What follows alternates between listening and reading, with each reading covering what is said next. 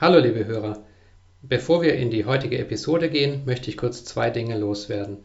Zum einen herzlich willkommen an alle Hörer, die über die Seite von Werder Bremen hier auf meinen Podcast gestoßen sind.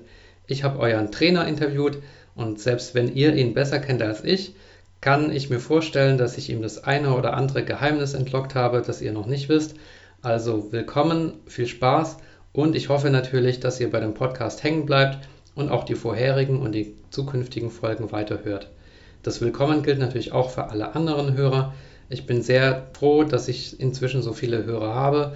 Ich habe ungefähr 200 Abonnenten und insgesamt etwa 4000 Episodenzugriffe. Das übertrifft das, was ich mir am Anfang vorgestellt habe, zu diesem Zeitpunkt bei weitem. Und ja, vielen Dank für eure Treue und ich hoffe, ich kann es auch weiter so aufrechterhalten. Zum Zweiten möchte ich mich für die Tonqualität beim heutigen Interview entschuldigen oder um Nachsicht bitten. Ich habe jetzt insgesamt vier Interviews auf Skype aufgenommen. Zwei davon waren von der Qualität aus meiner Sicht gut, zwei waren nicht so besonders toll und das heutige mit Jonathan Karlstedt gehört zu der zweiten Kategorie. Ähm, ich habe inzwischen herausgefunden, es liegt wahrscheinlich gar nicht daran, ob der andere ein Mikro verwendet oder nicht, sondern es liegt schlicht und einfach an der Internetverbindung und die ist bei Skype manchmal einfach ein Glücksspiel. Ich habe jetzt so ein Tool rausgesucht, mit dem man die Aufnahme auch unabhängig von der Internetqualität starten kann, indem beim Interviewpartner lokal der Ton aufgenommen wird. Das Tool heißt Zencaster, falls es jemand interessiert. Und das nächste Interview werde ich auf jeden Fall mit diesem Tool aufnehmen und dann hoffe ich auch auf eine Qualitätsverbesserung. So, dann springen wir direkt rein und ich wünsche euch viel Spaß. Tschüss.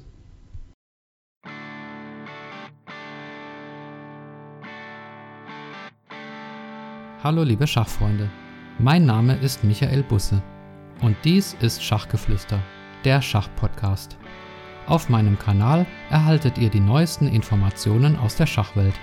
Außerdem unterhalte ich mich mit Gästen aus der Schachszene über ihren Werdegang, wie man sich im Schach verbessern kann und über alles andere, was mit Schach zu tun hat.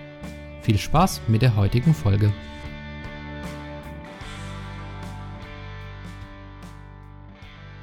Hallo liebe Schachfreunde, willkommen zur 15. Episode von Schachgeflüster, der Schachpodcast.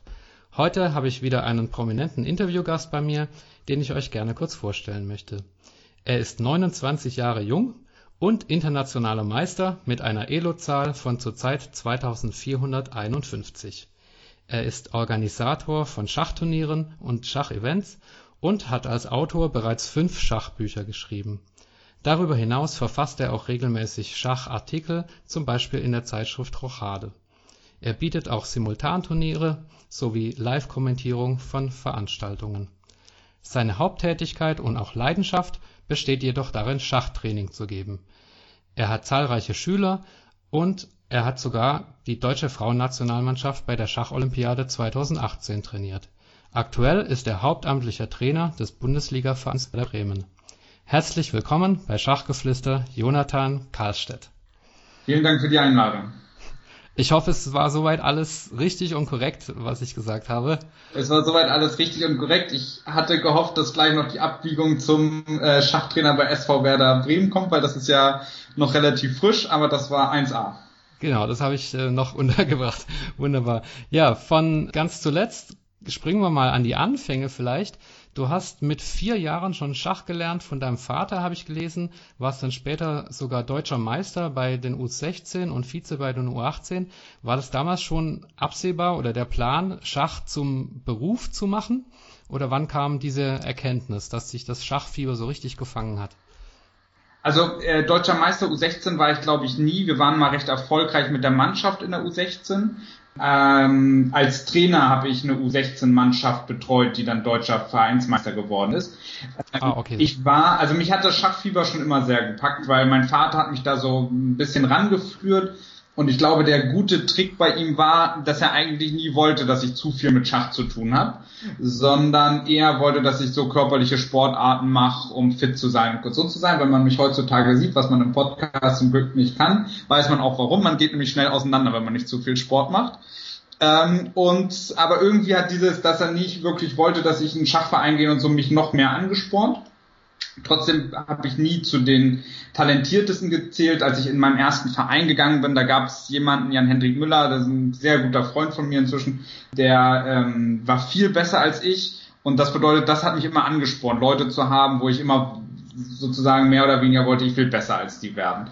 Und äh, über diese Motivation ähm, habe ich es dann geschafft, tatsächlich ganz gut zu werden. Allerdings der richtige Sprung heute eher unüblich kam, erst als ich 18 war. Äh, das ist der von dir angesprochene äh, deutsche Vizemeistertitel U18. Da bin ich in der unteren Hälfte gestartet, ja, und dann irgendwie mit viel Kampf und guter Vorbereitung dann Vizemeister geworden. Und dann fing bei mir erst dieser professionellere Herangehensweise ans Schach überhaupt an. Hm. Wir gehen weiter chronologisch einfach mal vor. 2010 hast du dein Abi gemacht und bist dann ein Jahr herumgereist. Also sozusagen nicht Work and Travel, sondern Chess and Travel, wenn man so will. Ja. Wo hat dich denn diese Reise hingeführt und was hast du da mitgenommen?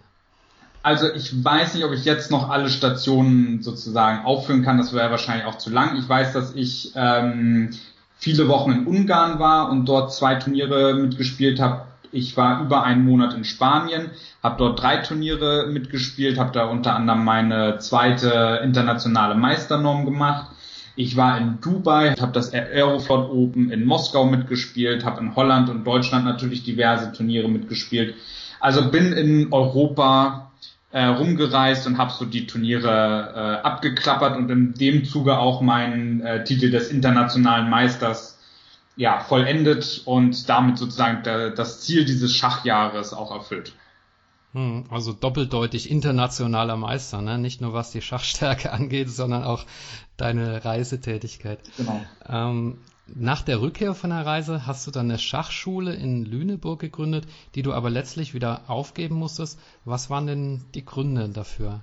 Also um es ganz platt zu sagen, ich war pleite. Also ähm, so, so direkt habe ich das zwar noch nirgendwo hingeschrieben, aber es war dann zwischendurch so, dass ich äh, nicht mehr wusste, wie ich am Ende des Monats meine Miete bezahlen sollte.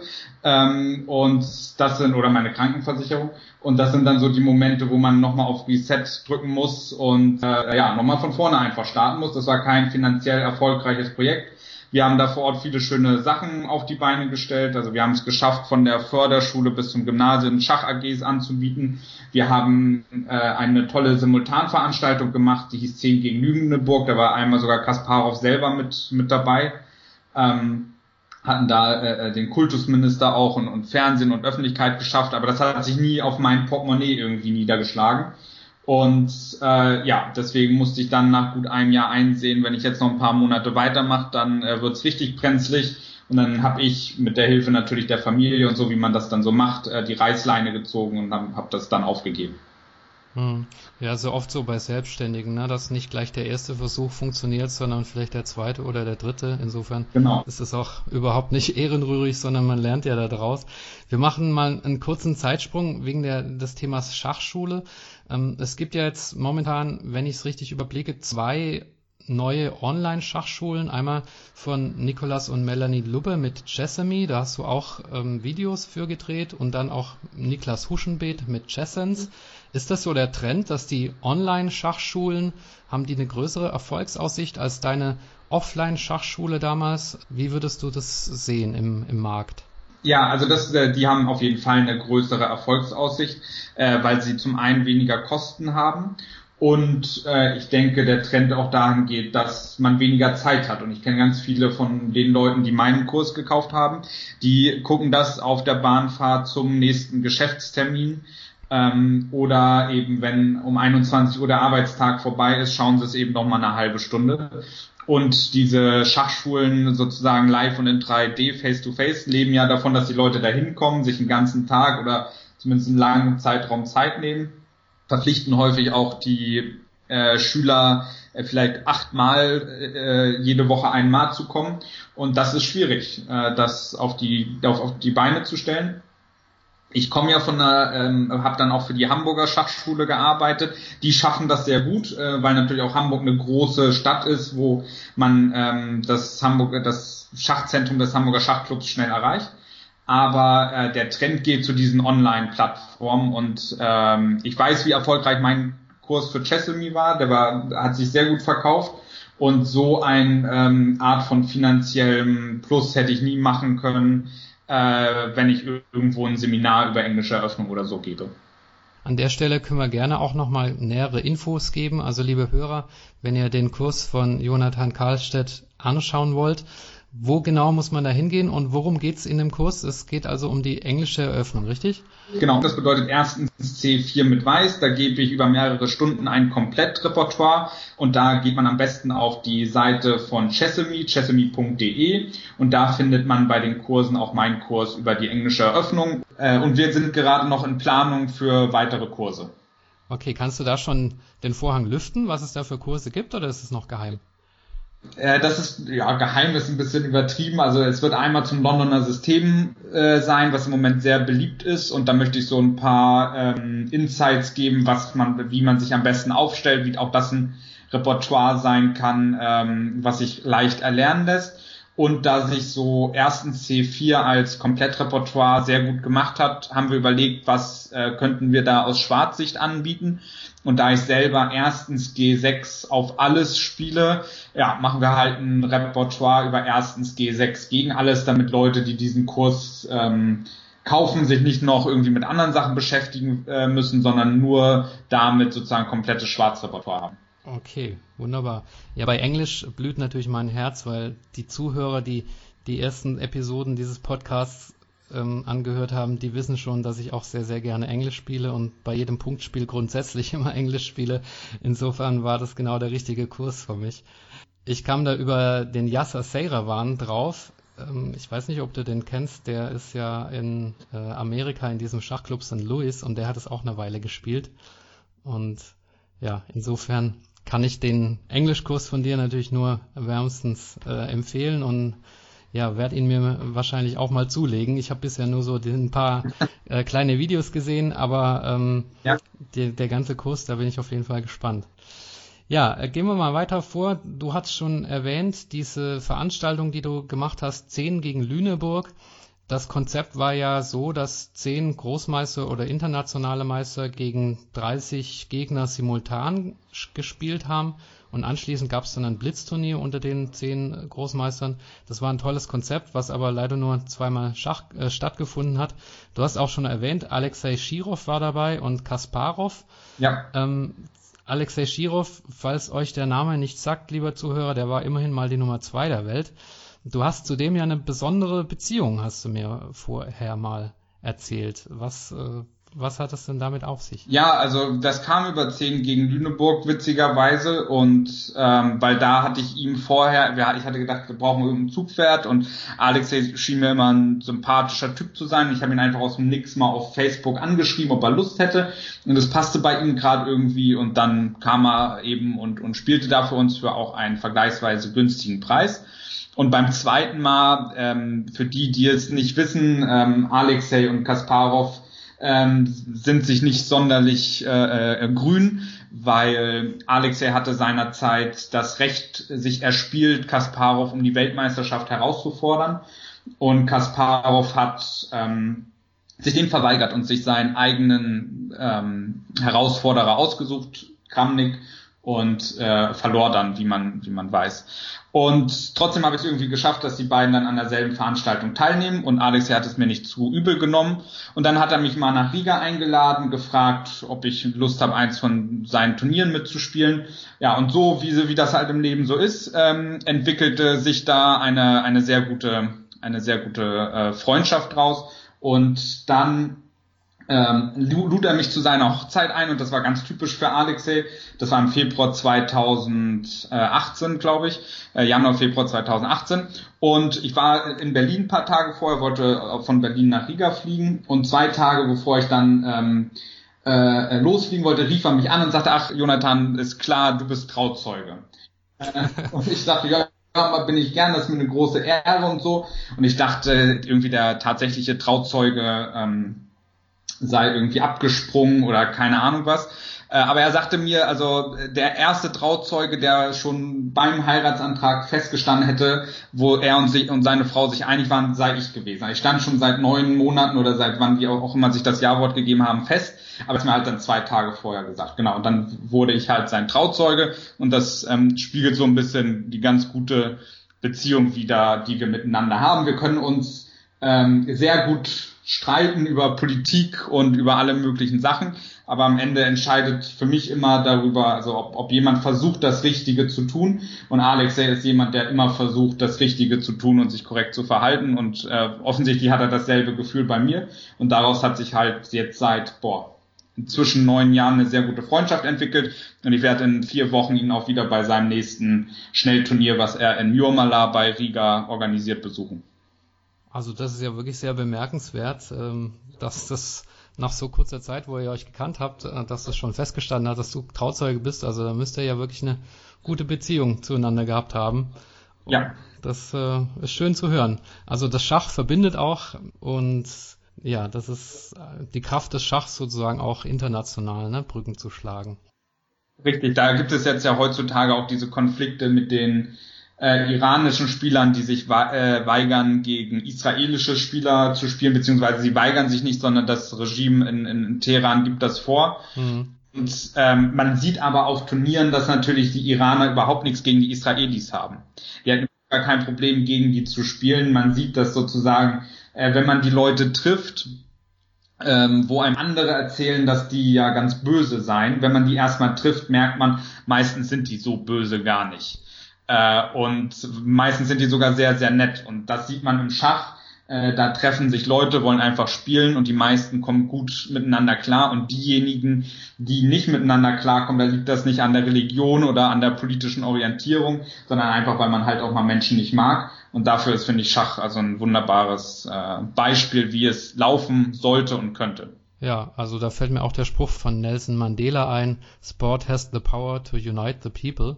Genau. Und äh, ja, das trifft ja auch auf das Schach zu. Deswegen ist ja auch die Schach-Olympiade auch immer so ein tolles Event. Richtig, ja.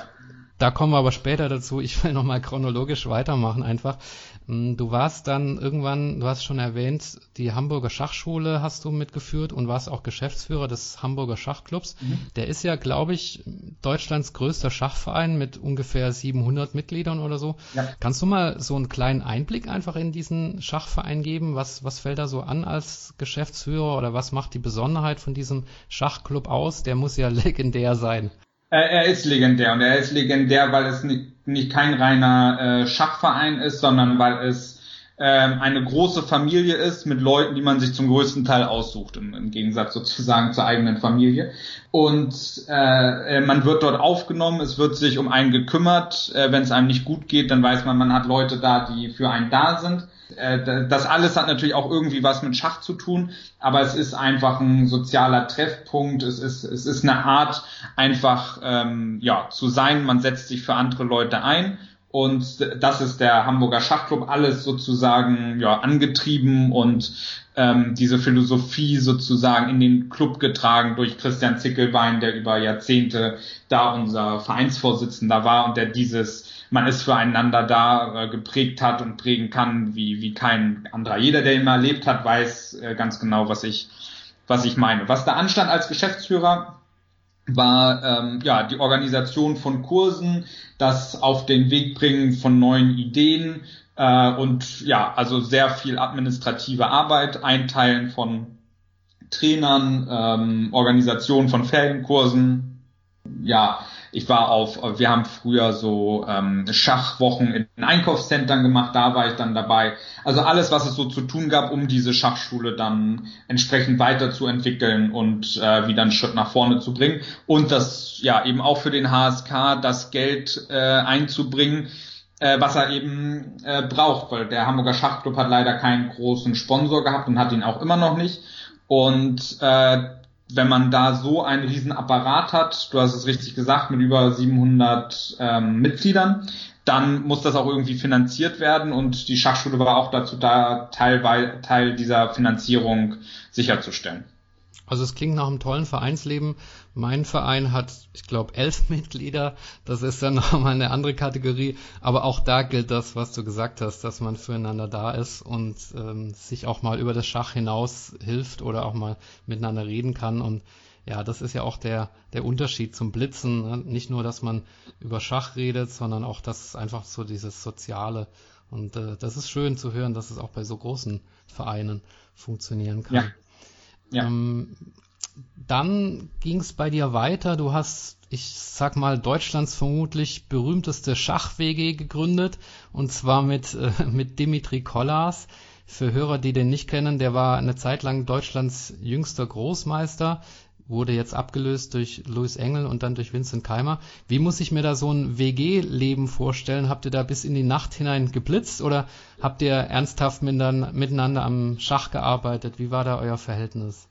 Also wir, wir hatten immer ein sehr, sehr gutes Verhältnis und es gab auch viele Abende, wo ich dann äh, Freunde eingeladen habe äh, zum Blitzen, zum Tandemspielen und äh, für sozusagen ja den sozialen Teil, weil Dimitri ist, ähm, bevor er, bevor wir dann in eine WG zusammengezogen sind, natürlich äh, nicht natürlich, aber ist aus der Schule rausgegangen und da war es mir eben wichtig, dass er, dass es trotzdem nicht auf der Strecke bleibt, sozialen Kontakt zu haben, weil das ist mir sehr, sehr wichtig, dass man sich auch da sozusagen einbringt und da habe ich immer versucht, sehr drauf zu achten. Er hat viel selber gearbeitet, weil es war so, dass wir keinen Sponsor hatten. Also manchmal haben Freunde von, von mir äh, ein bisschen Geld gegeben und wir hatten auch ähm, das war die Stenner AG, die beschäftigt sich äh, viel mit Immobilien in Hamburg, hat auch uns unterstützt, aber es war nie so viel, dass es annähernd die tatsächlichen Kosten gedeckt hat, so dass ich versucht habe, Tag und Nacht zu rackern, damit wir äh, das Geld zusammen haben, auf Turniere zu fahren und ähm, ja Trainer zu bezahlen und all sowas. Und genau, also das war so die beiden Teile eigentlich. Ab und zu haben wir natürlich auch schachlich was zusammen gemacht, aber er hat auch viel selber gemacht. Wir haben soziale Aktivitäten zusammen gemacht und ansonsten habe ich viel Training gegeben, Bücher geschrieben, Seminare gegeben, um eben dieses Leben von zwei Schachspielern, die auf Turniere fahren, dann auch irgendwo zu finanzieren. Hm. Also das spricht auf jeden Fall für deinen Einsatz, äh, den du da gezeigt hast. Hut ab. Gibt's die WG noch oder die ist inzwischen aufgelöst wahrscheinlich? Nein, also ist aufgelöst, wir hätten sie noch länger gemacht. Es gab dann irgendwann den Zeitpunkt, da habe ich gesagt, so, äh, wir hatten nämlich das Projekt auf zwei Jahre angelegt und wir waren sehr, sehr zufrieden äh, mit dem Ergebnis und jetzt sind, bin ich noch zufriedener, aber Dimitri ist jetzt kurz davor, ich habe ihn jetzt vor ein paar Tagen gerade wieder gesehen, äh, die 2600 bei der Elo zu knacken und damit wirklich in die deutsche Spitze dann vorzustoßen. Ähm, aber ich habe äh, im September 2017 ähm, ihm dann gesagt, dass, dass er jetzt sein Leben sozusagen, dass wir weiter in der WG wohnen, aber ich sozusagen einen finanziellen Anteil erwarte. Und er hat das auch gemacht ohne Probleme, weil er natürlich verstanden hat, irgendwann ist halt Ende im Gelände. Und beinahe zeitgleich habe ich meine jetzige Frau kennengelernt und ähm, die hat dann im April 2018 ihre Ausbildung ähm, äh, gefunden in Flensburg. Und dann sind wir im Sommer 2018 nach Flensburg gezogen. Sie ist dann schwanger geworden, äh, hat die Ausbildung abgebrochen. Ich arbeite jetzt in Bremen, wir leben, also ich lebe mit meiner Frau jetzt zusammen in Bremen. Äh, das bedeutet, das hat sich dann so ein bisschen wegorientiert. Aber Dimitri wohnt immer noch in der Nähe unserer damaligen Wohnung. Meine Eltern machen noch viel mit ihnen. Also das war dann sowas, so eine Art Adoptivkind äh, für die beinahe und kümmern sich da ganz viel und der Kontakt zwischen mir und Dimitri ist auch immer noch sehr, sehr eng, aber die WG ähm, ist, ist Geschichte mit allen ihren guten Erinnerungen. Ja, also erstmal nochmal nachträglich Glückwunsch zur Hochzeit und zum Kind. Danke. Ähm, das war ja ein besonderes Jahr für dich 2019. Ja. 20, 2020 steht der 30. Geburtstag an. Gibt es da eine große Schachfeier? Ähm, ich denke nicht. Ich bin ähm, die, die Zeiten, wo ich auf große Feiern gehe, äh, ist, ist vorbei. Ich bin sehr glücklich, wenn ich mit meiner mit meiner Frau und meinem Sohn ähm, äh, ein paar ruhige Tage habe und ich denke, wir werden das auch äh, an meinem 30. Geburtstag so machen. Vielleicht ein Glas Wein mehr als sonst, aber ähm, ich, wahrscheinlich wird es das gewesen sein. Aber wer weiß. Okay, ja. Dann muss ich ein etwas schwierigeres Thema angeben, du äh, ansprechen. Du hast aber im Vorfeld dich bereit erklärt, dass ich das thematisieren kann. Das weiß ich auch sehr zu schätzen. Und zwar war es so, dass du 2018 während der Schacholympiade in Batumi in Georgien Trainer der deutschen Frauennationalmannschaft warst. Also erstmal ist es ja eine Riesenleistung, da überhaupt ähm, in so jungen Jahren äh, nominiert zu werden. Es lief dann aber irgendwas schief. Du hast im Spiel gegen Russland die Aufstellung geändert, weil eine Spielerin unbedingt mit weißer Farbe spielen wollte. Das hat dann im Nachhinein zu einer Kette von Ereignissen und Vorwürfen geführt. Da war von dieser Spielerin dann von Mobbing die Rede und von einer Hamburg Connection, der du da angehören würdest. Die restlichen Spielerinnen haben sich dann aber mit dir später solidarisiert. Ähm, ich will gar nicht den Versuch machen, das da alles aufzuarbeiten. Das, äh, dafür ist es auch nicht das richtige Format. Aber was, was kannst du da im Nachhinein äh, dazu sagen? Was bleibt da hängen für dich? Äh, hängen bleibt eine sehr schmerzhafte Erfahrung. Ähm, ich habe ähm, ja nicht, bin ja nicht Schachtrainer geworden, weil ich, weil es mir an Möglichkeiten mangelte, sondern ich hatte ein vernünftiges Abitur und hätte auch studieren können. Und also mir war immer klar, dass ähm, ich äh, sozusagen, wenn ich das mit Schach mache, dass ich es mache, weil ich es gut finde, weil ich Lust drauf habe und nicht, weil ich dadurch irgendwie reich werde, wie ich vielleicht mit anderen Berufen hätte reich werden können oder reicher zumindest. Ich habe es immer gemacht, weil es mir großen Spaß macht und damals hatte ich mir äh, vorgestellt, dass eben so eine Olympiade mal irgendein Team äh, bei einer Olympi Olympiade zu coachen, das ist so eines meiner großen Ziele.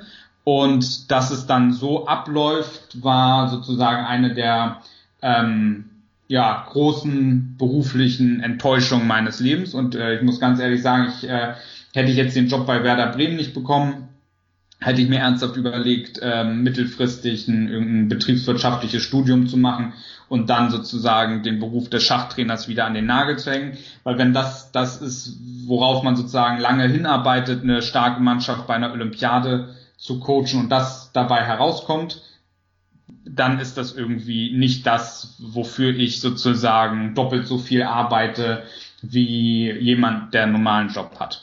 Ähm, zeitgleich muss ich auch sagen, natürlich habe ich auch da vor Ort Fehler gemacht. Ähm, jeder macht in so einer Situation Fehler, also nicht jeder, das, das soll jetzt nichts von meinen Fehlern ablenken.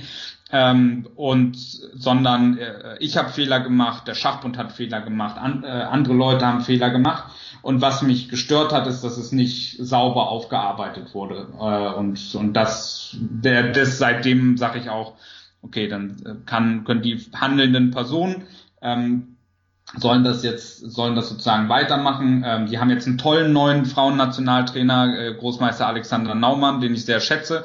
Bin mir sicher, dass er das sehr, sehr gut machen wird. Aber für mich ähm, war das offensichtlich nichts. Hm. Und das Thema Arbeiten für den Deutschen Schachbund, ist das jetzt für dich durch? Also ist da die Beziehung zum Schachbund jetzt kaputt oder war das, ist das viel komplizierter? Nee, kaputt äh, ist die nicht. Vor allem die persönliche Beziehung zu vielen Leuten, da, da ist mir das auch zu blöde. Also äh, nur wegen sowas irgendwie Leuten nicht mehr die Hand zu geben oder so. Ähm, ich bin extrem enttäuscht von, von einigen Personen, ähm, weil ich das Gefühl habe, dass man einfach das schwächste Glied, was sich dann wahrgenommen hat und sozusagen damit alle Probleme gemeint gelöst zu haben. Wie gesagt, ich habe auch Fehler gemacht, aber irgendwie bei allen Fehlern, die passiert sind, habe ich das Gefühl, dass der Einzige, der Konsequenzen tragen muss, musste, äh, war ich. Aber ich bin jetzt Trainer bei Werder Bremen. Ähm, am Ende des Tages soll immer alles so sein, wie es ist. Ähm, da, das ist wahrscheinlich der beste Job, den man in, in Schach haben kann.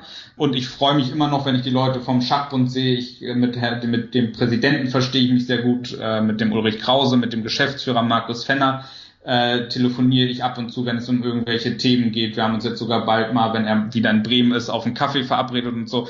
Ich, ähm, obwohl ich erst 29 bin, ist, ist mir das Leben zu kurz, um wegen solchen Sachen irgendwie schlechte schlechte Stimmung aufkommen zu lassen. Aber es ist natürlich klar, dass äh, ich, wenn es um private Sachen geht bezüglich des Deutschen Schachbundes, ich jetzt deutlich reservierter bin. Ja, aber das ist halt so, das sind eben so die ein oder andere Wunde, die man sich im Laufe des Lebens halt so zuzieht und man versucht das eben nicht nochmal passieren zu lassen.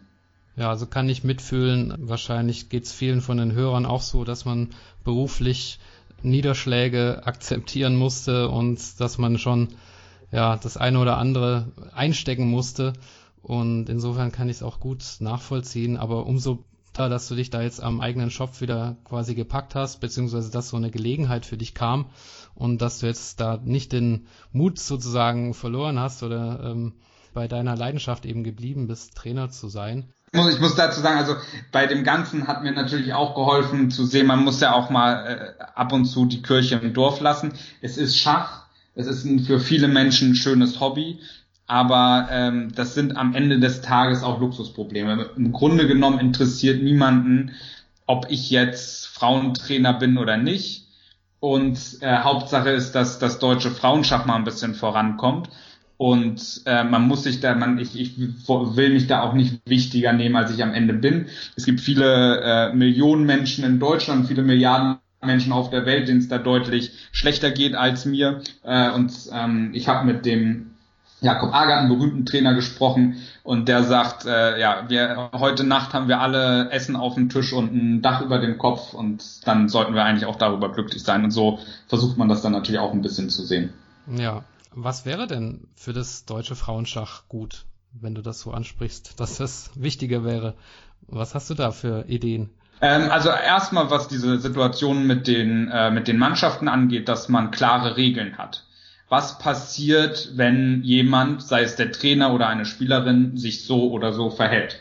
Was passiert also, wenn eine Spielerin ähm, nicht äh, zu einer Mannschaftssitzung kommt? Was passiert, wenn eine Spielerin versucht, die Aufstellung zu äh, diktieren? Was ist da der Strafenkatalog? Also wie soll ich eigentlich handeln? Und sowas gibt es nicht. Und das heißt, ich muss dann in der Situation sehr spontan unter viel Druck handeln. Also man muss dem Trainer einen Leitfaden mit an die Hand geben. Das nächste ist, das haben sie jetzt geändert äh, nach dieser Olympiade, ähm, dass eben der Frauentrainer auch selber die äh, Mannschaft bestimmt. Das war bisher nicht der Fall. Mir wurde eine Mannschaft vorgesetzt, ähm, mit der ich arbeiten musste, ohne dass ich da irgendeine einen Einfluss drauf gehabt habe. Das ist ja ungewöhnlich als Trainer. Ja, das ist sehr ungewöhnlich. Ich wusste es vorher, also es ist so, ich hätte ja auch sagen können, ich mache den Job nicht, wenn mir die Mannschaft vorgesetzt wird. Ich habe ja das akzeptiert. Das ist ja nicht wie jetzt sozusagen das, das achte Weltwunder über mich gekommen, sondern ähm, das war halt so. Ich wusste das vorher. Äh, aber das ist etwas, was verbessert werden muss und was wir jetzt auch verbessert haben. Und dann geht es natürlich in der Jugendförderung äh, ähm, weiter. Da gibt es immer mal wieder äh, talentierte Mädchen, die sozusagen ja hoch bisschen Fortschritte machen, aber da denke ich, müssen die viel mehr arbeiten, um auch wirklich mal, also Elisabeth Petz herauszufordern, die ja die um, umstrittene Nummer eins ist. Es gibt niemanden, die, die im Moment da ist, die ihr gefährlich werden könnte. Die einzige ist Lara Schulze, von der ich selber weiß, dass die eben sehr, sehr viel arbeitet sehr hart arbeitet und die hat vielleicht mal das Potenzial, in deren Richtung zu kommen. Aber man muss die Mädels viel mehr unterstützen, auf ihrem Weg hart zu arbeiten und gute Spielerinnen zu werden, weil ich kann mir einfach nicht erklären, warum eine Reihe von Jungs, auch viele meiner Schüler äh, oder ehemaliger Schüler, es locker schaffen, auf die 2-3, 2-4 zu kommen. Äh, und ähm, viele Mädchen es einfach sozusagen bei 2-2-50 stecken bleiben. Ja, also da bin ich jetzt gerade auch, habe ich gerade auch nicht viele Ideen. da fehlt mir natürlich auch äh, der Insight. Du hast deine Arbeit mit jungen Talenten ja gerade auch angesprochen. Ähm, ich möchte mal gerne für die Hörer auch ein Zitat von deiner Homepage ähm, bringen, das so ein bisschen deine, deine Einstellung zum Thema Training zeigt. Ich darf einfach mal kurz vorlesen. Ähm, was mir jedoch immer am wichtigsten war, ist die Arbeit mit meinen Schülern, seien es talentierte junge Spieler, die versuchen, in die deutsche oder sogar in die Weltspitze vorzustoßen, Erwachsene, die neben dem Beruf ihr Schach verbessern wollen, oder starke Spieler, die sich weiter verbessern wollen. Das Schachtraining ist neben all den spannenden Dingen, die man rund ums Schach machen kann, meine Profession. Das gibt es ja so ein bisschen wieder, ne?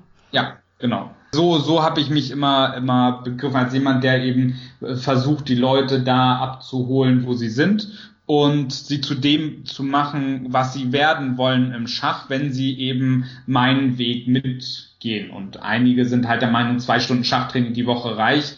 Da muss ich dann immer sagen, ja, es ist schön, wenn du gerne von mir dir über Schach erzählen lässt. Das ist völlig in Ordnung, aber so wirst du nicht besser. äh, du musst dich jeden Tag eine Stunde noch hinsetzen und Aufgaben machen. Und dann wirst du auch besser, zusammen mit dem, was ich dir so erzähle. Und äh, genau, das ist so. Aber das ist sozusagen fasst es sehr gut zusammen. Mhm. Nimmst du denn eigentlich noch neue Schachschüler an, wenn jetzt einer der Hörer Interesse hätte und sagt, ähm, das hört sich gut an? Wie würde das funktionieren? Also muss man da ein bestimmtes Mindestlevel haben? Wie geht man da vor in so einer Anbahnungsphase? Also äh, ich nehme im Moment keine Schüler mehr an, weil äh, das bei Werder Bremen ist eine normale Festanstellung mit 40 Stunden die Woche und ich habe einige erwachsene Schüler von mir äh, noch behalten. Ähm, das mache ich noch zusätzlich. Ich schreibe zusätzlich noch für die Rochade, ähm, einer, einer großen Schachzeitschrift in Deutschland und dann ist der Tag auch voll. Also ich nehme keine neuen Schüler mehr an, aber ich, ich habe in der, in der letzten Woche, in den letzten zwei Wochen, glaube ich, fünf Anfragen bekommen und die leite ich dann weiter an, an Trainerkollegen. Ich kenne viele, Georgius hattest du äh, neulich in deinem Podcast ähm, und einer ist einer von denen, Dirk Sebastian ist einer, an den ich gerne Schüler weiterleite.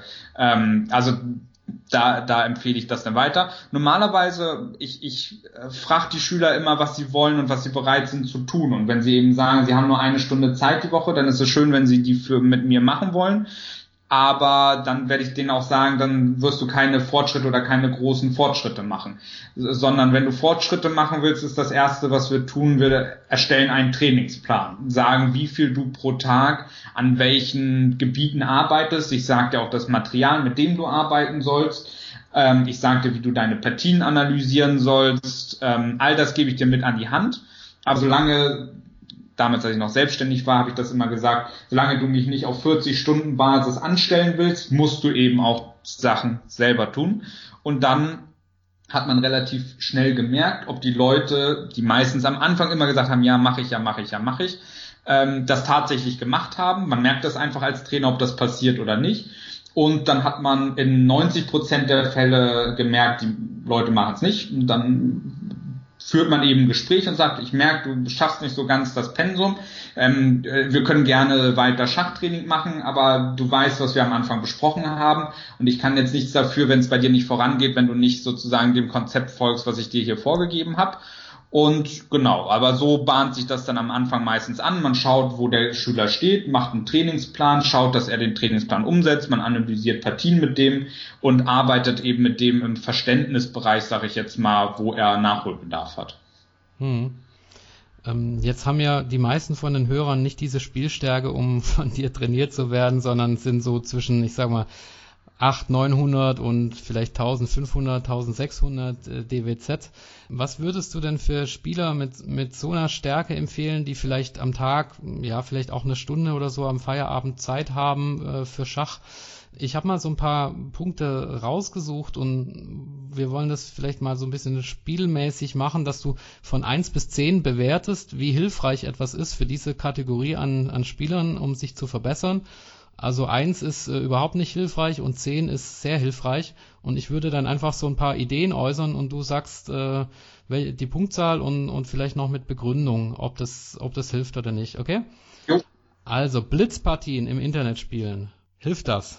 Ähm, das ist eine 3, wenn man es nicht nachbearbeitet und eine 7 bis 8, wenn man sich die Partien anschließend anguckt und schaut, ob man Fehler gemacht hat oder nicht. Wie würdest du das angucken machen? Es gibt ja bei chess.com zum Beispiel, da spiele ich auch gerne die Möglichkeit, sich Fehler, Patzer äh, anzeigen zu lassen. Da kann man so eine Partie in einer oder zwei Minuten analysieren. Das meinst du wahrscheinlich nicht, ne? sondern richtig durchgehen. Genau, also man muss sagen, bei so einer Blitzpartie da sozusagen die hintere Hälfte ist nutzlos, weil die macht man meistens mit noch wenigen Sekunden auf der Uhr. Das hat dann nichts mehr mit den eigenen Denkprozessen, die man hinterfragen muss, zu tun, sondern das ist dann einfach nur noch Mechanik und das hilft nicht so viel. Sondern ich würde mir eher die Eröffnungsphase und das frühe Mittelspiel nehmen und erstmal aufschreiben, was man dachte, was sei die Theorie, was dachte man, was ist der Plan, äh, was hatte man als Alternativen vielleicht an der einen oder anderen Stelle noch überlegt und das schreibt man sich alles auf. Das kann man vielleicht bei chess.com, das weiß ich gar nicht, aber ich weiß, man kann es auf anderen Plattformen wie Chess, Chess24, natürlich bei Chessbase, wenn man das Programm hat. Und äh, genau, dann schreibt man sich das alles auf. Man kann es natürlich auch auf, einem Zettel machen. Und dann ist es am besten, und da kommt eben der Trainer ins Spiel, wenn man das dann dem Trainer zeigt und sagt, mal, die Gedanken habe ich mir gemacht, was sind denn deine Gedanken dazu? Und dann gibt ein Mensch, also ein starker Schachspieler, noch, ein, noch mal seinen Eindruck und dann abschließend kann man den Computer hinzuschalten, wenn man sozusagen die ganze menschliche Bandbreite in die Partie hat fließen lassen, kann man nochmal gucken, okay, waren tatsächlich irgendwo noch dicke Schnitzer oder Sachen, die nur der Computer entdecken kann. Okay, dann mache ich mal weiter mit den anderen Sachen. YouTube-Videos schauen. Hm, das ist sehr gut. Kommt drauf an, von wem, würde ich sagen. von dir natürlich. ja, dann ist das eine, eine Eins. Äh, nein, also ähm, nee, eine Zehn, eine Zehn wäre das. Ja, äh, das war jetzt, ich, ich, ich versuche meine Eitelkeit nicht zu sehr ähm, zum Vorschein kommen zu lassen. YouTube-Videos gucken ist eine eine eine eine eine Sechs Wichtig ist dabei, dass man sich das auch, dass man sich nicht nur berieseln lässt. Also wer die Tüte Chips und das Bier dabei hat, weiß, er macht was falsch. Wer ähm, nebenbei äh, Zettel und Stift hat oder nebenbei sein Chessbase-Programm hat und die entsprechenden Varianten oder Stellungen dort eingibt, für den steigt das auf eine 8. Okay, was ist mit Schachbüchern, Schachbücher lesen? Du hast selber fünf Stück geschrieben. Ja, äh, das ist eine, eine eine 7, wenn man es so macht wie ich, also äh, einfach nur mal so reinlesen, weil es sind wichtige Informationen drinne.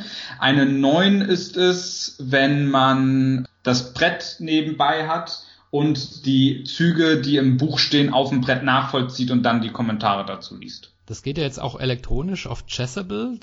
Kennst du das? Ja. Was hältst du davon? Äh, ist, ist besser als nix, aber das 3D-Brett wird dadurch nicht ersetzt. Okay, also doch tatsächlich over the board besser als. Ähm genau, aber wenn man wenn man gerade nicht die Möglichkeit hat, weil man im Zug sitzt, weil man gerade äh, keine Ahnung aus irgendeinem Grund die Möglichkeit nicht hat, dann ist Chessable eine super Verbesserung natürlich. Hm. Was ist mit Taktiktrainern auf äh, chess.com oder chess24 oder Leadchess? Da gibt's so Taktikrätsel, die man dann äh, elektronisch löst im Vergleich zu Taktiken ja, in Büchern vielleicht. Was hältst du von diesen elektronischen Taktiktrainern? Ähm, ist eine 9, genauso wie Taktik äh, aus Büchern. Äh, umso spielschwächer ähm, man ist, umso eher eignen sich noch Bücher, weil diese Taktiktrainer online häufig auch über Zeit funktionieren. Also umso schneller man löst, umso besser. Und dazu braucht man schon eine gewisse Spielstärke, um sozusagen diesen zeitlichen Druck auszuhalten, um die Stellung schnell genug zu verstehen, um in einer entsprechenden Zeit die Lösung zu finden. Aber Taktikaufgaben insgesamt sind mit das Beste, was man machen kann, weil wenn du sagst, äh, die Hörer haben so zwischen 800, 900, 1000, 1200, wenn überlegt wird, wo werden die Partien verloren, dann ist es häufig im taktischen Bereich, dass man was einstellt, irgendwas übersieht und sowas. Und da hilft die beste Eröffnung nichts, da helfen die besten Endspielkenntnisse nichts, wenn man äh, im Laufe einer Partie immer mal wieder eine Figur einstellt. Hm. Also das hört man oft und ich glaube, das ist auch was, was die Hörer mitnehmen können.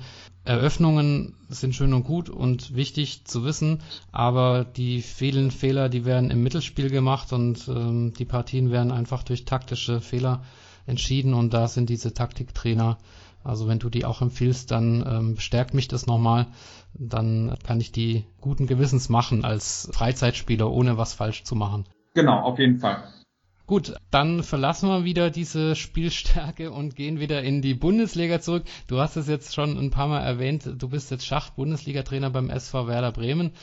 Vielleicht ist es jetzt eine doofe Frage, aber was, was kannst du denn den Spielern da bieten. Ich habe jetzt mal geschaut, die haben einen Elo-Durchschnitt an den Brettern 1 bis 8 von 2628. Also das sind alles Vollprofis, die vermutlich ja auch ihre ganz eigene Vorbereitungsroutine haben. Was ist da deine, deine Trainerleistung sozusagen? Geht es da mehr um, um Motivation oder macht ihr tatsächlich spielerische Vorbereitung auf den Gegner? Was äh, ist da deine, deine Rolle? Also weder noch, um ganz ehrlich zu sein. Ich habe mit den Bundesligaspielern nur insofern zu tun, als dass ich versuche, ein bisschen äh, beim Drumrum zu helfen und eben, also dass die, das können, da können aber auch viele andere Leute, dass die Stimmung gut ist, dass, dass die Leute Bock haben auf die Partien, dass sie sich wohlfühlen und so weiter. Für meine Hauptaufgabe bei Werder Bremen, um das sozusagen ganz auf einen Punkt zu bringen, ist es, äh, junge Talente so stark zu machen, dass sie unsere Bundesligamannschaft irgendwann verstärken können. Ah, okay. Das ist sozusagen meine äh, meine Hauptaufgabe. Natürlich versuche ich bei der Bundesliga mitzuhelfen. Wir machen da auch eine Live-Kommentierung. Äh, ich bin auch mit dem einen oder anderen Spieler mal so in Kontakt, aber mir fiele es im Traum nicht ein, äh, denen irgendwas zu erzählen. Ich hatte jetzt recht intensiven Kontakt mit Luke McShane, weil wir jetzt sozusagen einen gemeinsamen Schüler bei Bremen haben. Und da habe ich ihm mal aus Spaß eine Studie geschickt und mal eine Frage zur Eröffnung gestellt, aber mir käme es nicht in den Sinn, ihm zu sagen, so Luke, jetzt hier, ich erkläre dir mal, wie Schach funktioniert. Der Mann hat Carlsen geschlagen, hat 250 Elo-Punkte mehr als ich das ist völliger Wahnsinn. Und das funktioniert auch nicht so ganz wie im Fußball, dass man sagt, na ja, der Fußballtrainer kann halt auch nicht so gut Fußball spielen. Ähm, irgendwo, irgendwo hört es dann auch auf. Meine Aufgabe ist es, wir haben einige talentierte Jugendliche bei Werder, die so stark wie es irgend geht zu machen und dann eben auch beim Scouting und bei der Ausbildung unserer Jüngsten mitzuhelfen und dort die Talente zu entdecken, die dann vielleicht in fünf oder zehn oder 15 Jahren unsere Bundesligamannschaft verstärken. Denn äh, vor einigen Jahren, da hatte ich noch nicht so viel mit Werder zu tun, gab es sozusagen den Umschwung in der Strategie, mehr regionale deutsche junge Spieler einzusetzen. Und die kommen bisher auch von anderen Vereinen. Ähm, Jari Reuker ist gewechselt zu uns, mit dem hatte ich vor unserem, äh, vor unserem Interviewtraining ähm, haben wir seine Partien analysiert und andere Leute. Und wir wollen jetzt halt auch sozusagen von Werder Bremen Eigengewächse da in die, in die Bundesliga äh, bringen. Und das ist so meine, meine Hauptaufgabe. Außerdem ähm, versuche ich auch die Spieler der zweiten, dritten und vierten Mannschaft zu unterstützen äh, in ihrem schachlichen Werdegang. Das ist dann schon viel mehr die schachlich, das schachliche Niveau, wo ich dann wirklich auch noch was beibringen kann. Ah, okay dann hatte ich da die Aufgabe ein bisschen missinterpretiert, aber dann geht es eben mehr so um junge Spieler und Nachhaltigkeit und ein langfristiges äh, Engagement. Ne? Genau, ja. Du hast diese Kommentierung im Internet erwähnt, das macht ihr, glaube ich, über Twitch. Ist das ein offizielles Angebot der, der Bundesliga? Oder ich frage deswegen, weil wir ja in der letzten Episode dieses Podcasts den Chefredakteur der Bundesliga da hatten, den Georgios Soulidis. Ist das ein, äh, ist das ein Angebot, was ihr da in Kooperation mit der Bundesliga macht oder was eigenes? Wo, wo kann man das anschauen, wenn man das äh, sehen möchte? Also das ist komplett unsere eigene Initiative. Ähm, äh, die, die Idee wurde geboren von unserem Bundesliga-Manager Olaf Steffens der ähm, beim ersten Bundesliga-Wochenende hier in Bremen gesagt hat, wir wollen auch ein bisschen was Besonderes machen, ähm, wollen wir nicht eine Live-Kommentierung machen. Ich kann kenne mich zu, mit Zufall ähm, ein bisschen aus mit dieser Live-Kommentierung und habe dann die ganze Technik sozusagen versucht zum Laufen zu bringen. Und dann habe ich aber gesagt, okay, wenn wir das jetzt schon mal anfangen mit der Technik, dann machen wir das auch mal eine Saison durch und schauen mal, wieso die Resonanz ist, ob das gut ankommt und ähm, genau. Ähm, man kann das finden direkt bei uns über Twitch, ähm, äh, bei den Werder Tigers, äh, so nennen wir uns da, o oder eben dann während der Bundesliga-Wochenenden bei Chess24, ähm, bei der Live-Kommentierung oder auch bei Chessbase. Die streamen das auch, die ziehen das bei uns von Twitch und stellen das auf ihre Seite und da kann man das dann auch entsprechend sehen und uns verfolgen und unseren Kommentar äh, verfolgen. Aber das ist in kompletter Eigenregie.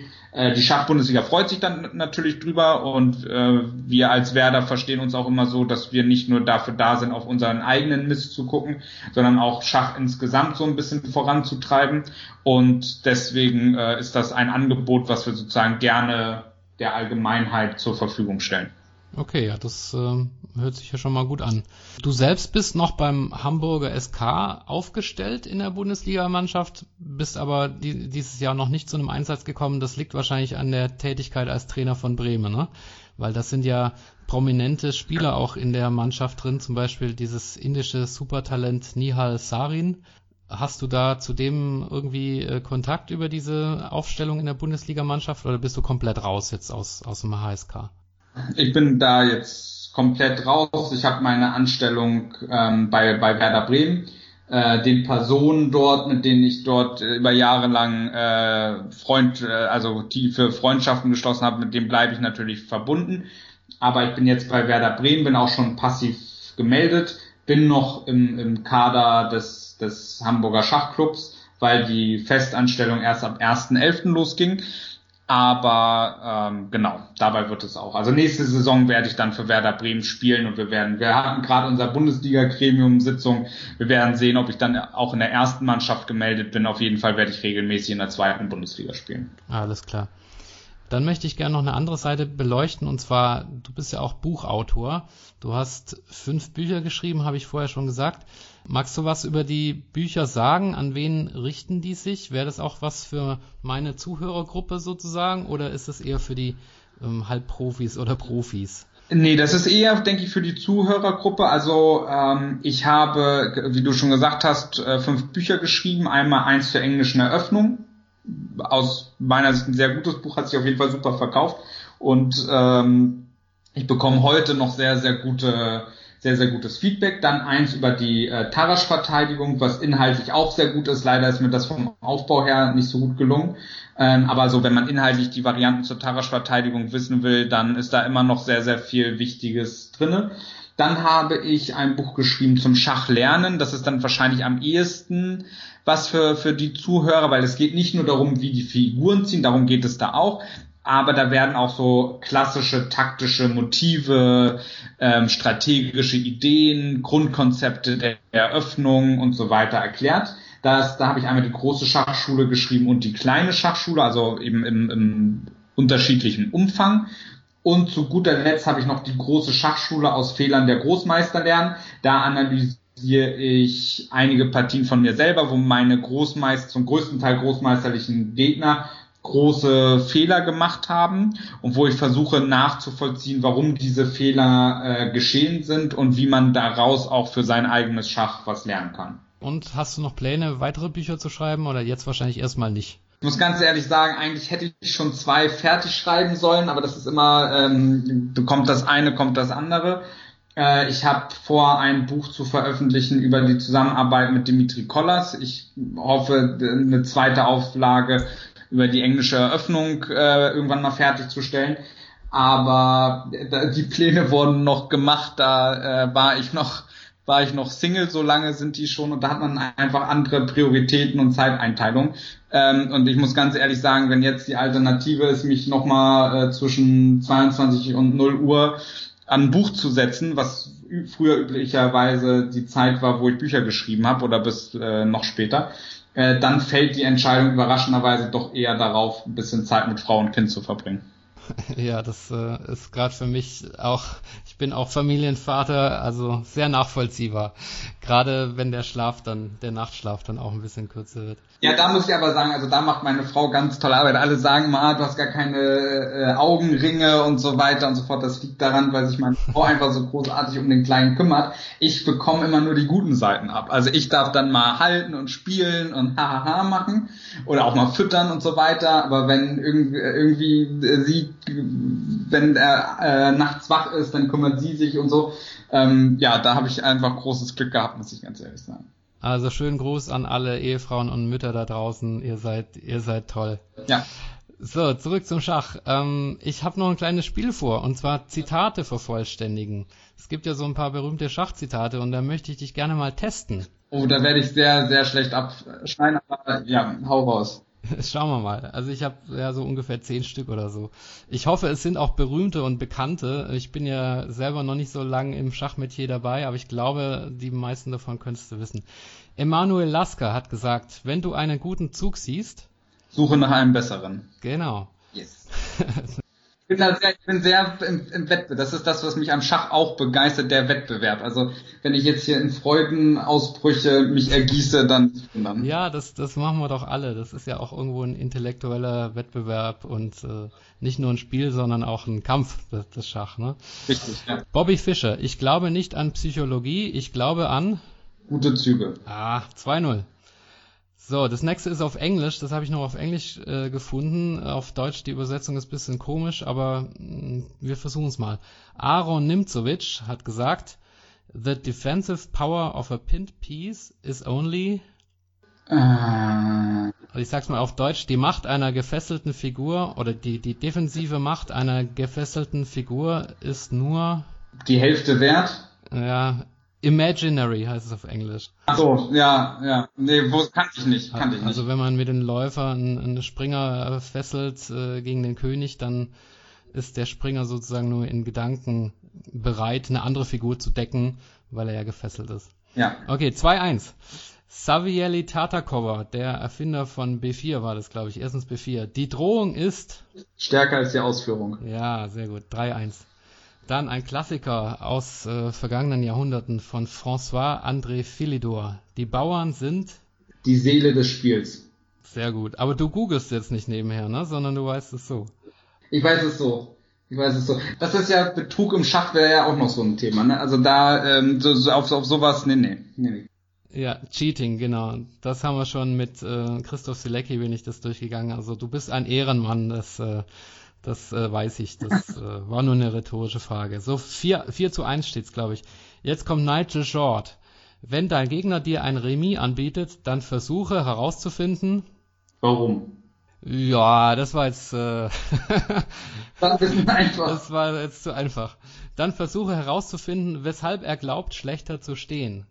Ja, ja, okay, davon habe ich schon mal gehört, ja. Ja, aber ja, okay, 4-2. Okay, 4-2. Dann Rudolf Spielmann, den kenne ich nicht, aber ich glaube, das Zitat ist trotzdem äh, bekannt. Spiele die Eröffnung wie ein Buch, das Mittelspiel wie ein Zauberer und das Endspiel wie? Oh, das habe ich schon mal gehört. Aber du kommst nicht drauf, ne? Warte, warte, wie ein Mathematiker? Wissenschaftler? Äh, nicht ganz. Nee, noch techni technischer, technischer. Äh, äh, Physiker? Ja, wie eine Maschine. Ah, wie eine Maschine, ja, verdammt. Nee, wäre ich nicht drauf gekommen. 4 zu 3. Jetzt sind wir bei äh, 4 zu 3, beziehungsweise mit das Warum können wir, können wir halb gelten lassen. Also sagen wir 4,5 zu 2,5. So, jetzt, jetzt äh, kommt was Leichtes. Wilhelm Steinitz. Ein Opfer widerlegt man am besten, indem man es annimmt. Ja, super. 5,5 zu 2,5. Und jetzt Michael Thal. Es gibt zwei Arten von Opfern. Gute und meine. Äh, fast. Korrekte und meine. Ja, okay, das, das, das zählt. Übrigens, ich bin jetzt ja bei, bei, bei Alexei äh, wieder und da übernachte ich auch. Der hat sich das Klavier von Michael Thal äh, gekauft. Das steht bei ihm in, in einem seiner Schlafzimmer. Und der, mit dem ich da hinreise, von Werder Bremen, ja, Reuker, der hat mir heute erzählt, er kann Klavier spielen. Also habe ich ihm schon gesagt, er soll jetzt wieder üben, damit er dann auf dem Klavier von Michael Thal uns was vorspielen kann. Fällt mir gerade zu Michael Thal ein. Das ist ja unglaublich. Wunderbar. Ja, ähm, wir kommen so langsam auch schon zum Ende.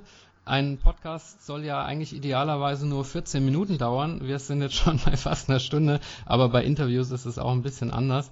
Vielleicht noch ein, ein Blick äh, mit der Distanz auf die Zukunft des Schachs an sich. Du hast 2014 mal in, dem, in einem Interview Folgendes gesagt, und das zitiere ich jetzt auch. Bis zu einem gewissen Punkt passt Schach nicht in unsere Zeit. Schach ist ein stiller Sport, in dem nicht derjenige Recht hat, der am lautesten schreit, sondern derjenige, der die besten schachlichen Argumente hat.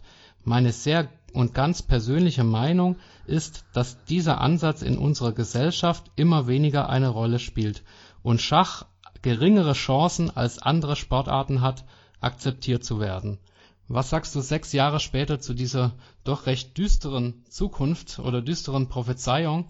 Hat sich das Schach ähm, etabliert, auch wenn es ja, demjenigen recht gibt, der die besten Argumente hat und nicht dem lautesten? Oder ist es, ist diese düstere Prognose eingetreten?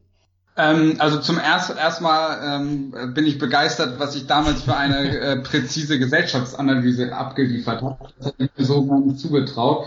Das ist ja fast eine Vorhersage von einem Herrn äh, Donald Trump, ähm, den, den man ja äh, über mhm. Funk und Fernsehen ja äh, bewundern kann. Ähm, wo ich übrigens im Moment sehr interessiert verfolge, die die Vorwahlen ähm, der Demokraten, die ja jetzt am 3. Februar äh, losgeht und wo aus meiner Sicht einer an den Start geht, der eben genau das ähm, Pochen auf Fakten verkörpert, äh, Bernie Sanders, wo ich hoffe, dass, dass der vielleicht das Ganze gewinnt und wir vielleicht noch eine, eine, Chance, eine Chance haben, faktenbasiert äh, gegen Klimawandel und allerhand Unrecht in der Welt vorzugehen. Was das Schach angeht, glaube ich, dass wir, also dass es ähm, immer noch der Fall ist, äh, was ich damals gesagt habe, dass das richtig ist, aber dass die ähm, äh, Vermarktung des Schachsports äh, einfach viel besser geworden ist.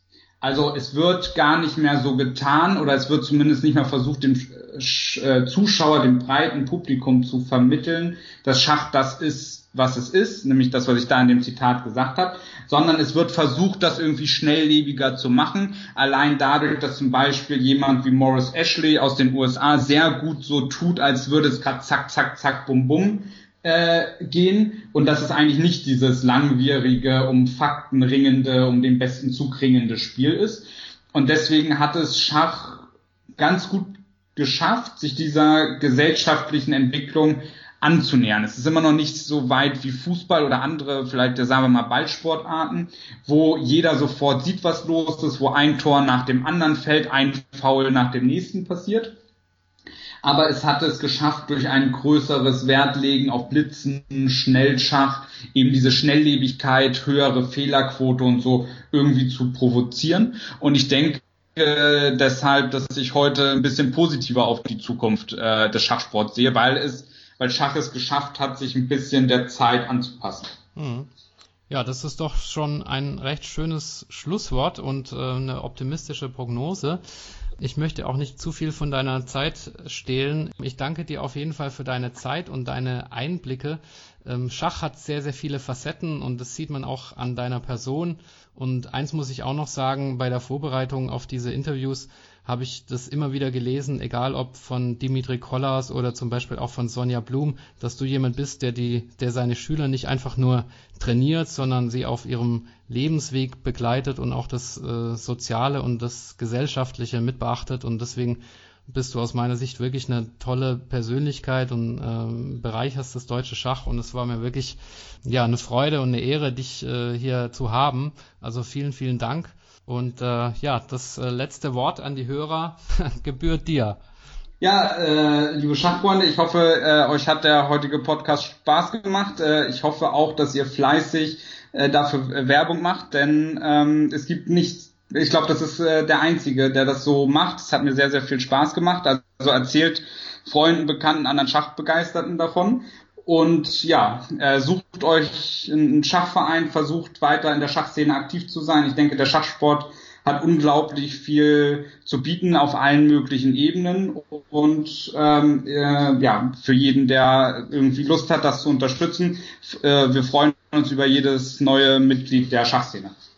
Wunderbar, dann nochmal danke, viel Erfolg und allzeit gut Stellung. Bis dann, tschüss. Tschüss. Ja, liebe Zuhörer, ich hoffe, euch hat die heutige Episode gut gefallen. Ich richte mich bei den Inhalten dieses Podcasts gerne auch nach euren Wünschen. Wenn ihr mir dazu oder ganz allgemein ein Feedback geben wollt, dann schreibt einfach an meine E-Mail-Adresse. Sie lautet schachgeflüster mit ue at gmail.com. Oder nutzt auf YouTube die Kommentarfunktion. Vergesst auch nicht, auf YouTube den Kanal zu abonnieren damit ihr informiert werdet, wenn eine neue Episode hochgeladen wird. Alle Spotify-Hörer haben die Möglichkeit, dem Podcast zu folgen. Falls ihr mich auf Apple Podcast hört, gebt mir bitte eine Bewertung. All das hilft, um den Kanal populärer zu machen. Wer meinen Podcast finanziell unterstützen möchte, kann das ab sofort auch gerne tun, und zwar über eine Spende auf www.patreon.com, geschrieben Patreon. Das ist natürlich absolut freiwillig, hilft mir aber, die Qualität dieses Podcasts künftig weiterhin zu verbessern und die Ausgaben, die damit verbunden sind, zu bestreiten. Am besten ist natürlich eine mündliche Weiterempfehlung an Freunde oder Bekannte. Bedanken möchte ich mich sehr herzlich bei allen bisherigen Interviewgästen, die ihre Zeit und Energie eingebracht haben, bei meinem Schachverein, nämlich den Schachfreunden Hünstetten, und bei meiner Familie für die Unterstützung. Bis zur nächsten Folge, bleibt gesund und ich wünsche euch allzeit Gutstellung. Viele Grüße, euer Michael.